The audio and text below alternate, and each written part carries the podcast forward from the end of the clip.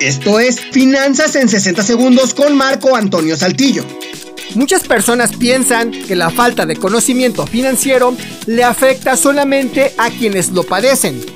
Piensan, si yo sé leer y mi vecino no, solamente él sale afectado.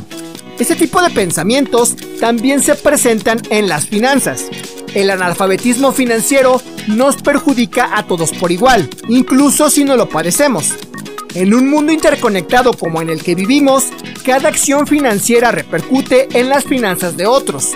Imagínate por ejemplo que tienes una tienda y uno de tus clientes tiene problemas financieros. Lo más lógico es de que dejará de consumir tus productos. Eso provocará que tengas menos ventas.